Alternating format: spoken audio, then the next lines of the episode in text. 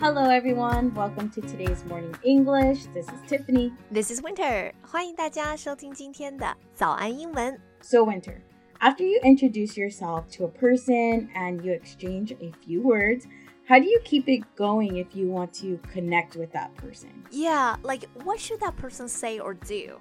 It's hard as a second language learner. I think one quick tip is don't be shy. Yes, don't be shy is a good one. Well, let's go ahead and give our listeners some ways they can keep the conversations going. 是的，我们今天呢就来教教大家用英文聊天的时候啊，怎么把天聊下去，不要把天聊死。 在节目的开始，给大家送一个福利，今天给大家限量送出十个我们早安英文王牌会员课程的七天免费体验权限，两千多节早安英文会员课程以及每天一场的中外教直播课，通通可以无限畅听。体验链接放在我们本期节目的 show notes 里面了，请大家自行领取，先到先得。 So, the first thing you can do is avoid yes or no question. It makes the conversation boring. 就是我们不要在聊天的时候啊，问人家一句啊、yes 或者是 no，他就能够回答完的那种问题。 Yeah, so say if I was like asking you, Winter, do you like pizza? Yes, Um, do you know how to make your favorite pizza? yes, Do you like meat on your pizza? no. Okay, yes. this conversation is not fun at all, and probably you guys can tell, right? 那这么一段对话呢，就是一段超级没有营养的对话。你看，Tiff 问我的问题都是 Do you, Do you 啊，我的回答呢就是 Yes or No, Yes or No。 Exactly. The conversation is dry. A dry conversation is just a conversation that becomes boring or uninteresting. 对，就是把天快要聊死了，我们就说这个对话很干，干巴巴的，干聊，干唠。在英文里面啊，真的也有这种说法，就是叫做 the conversation is dry。 Yeah.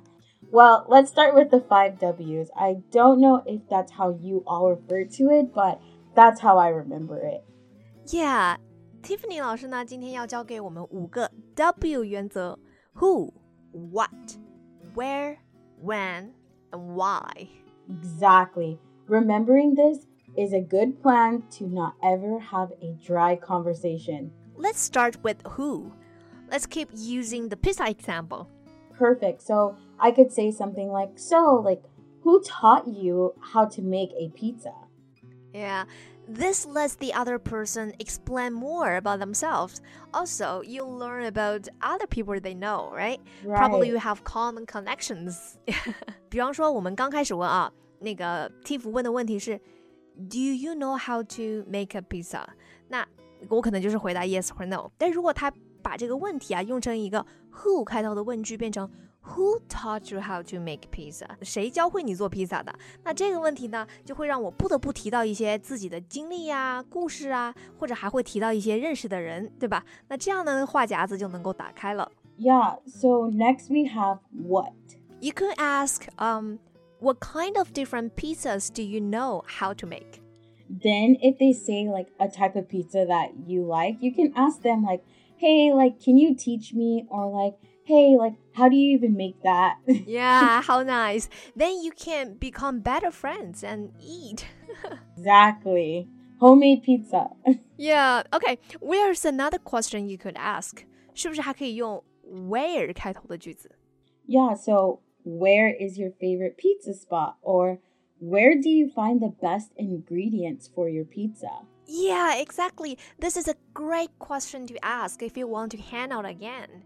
那， 哎，这个东西你是在哪里买的呀？Right? Where's your favorite pizza spot? 你最喜欢的那个披萨店是在哪儿？Where do you find the best ingredients? Where do you find this one? 这东西你在哪儿买的？这个就特别适合女生聊天。下一句话可能就是，哎，下次我们一起去逛逛吧。 Exactly. These questions are meant to bring you closer and connect with the other person more. So remember, don't be shy. Okay, so next we have when，就是还可以问什么时候。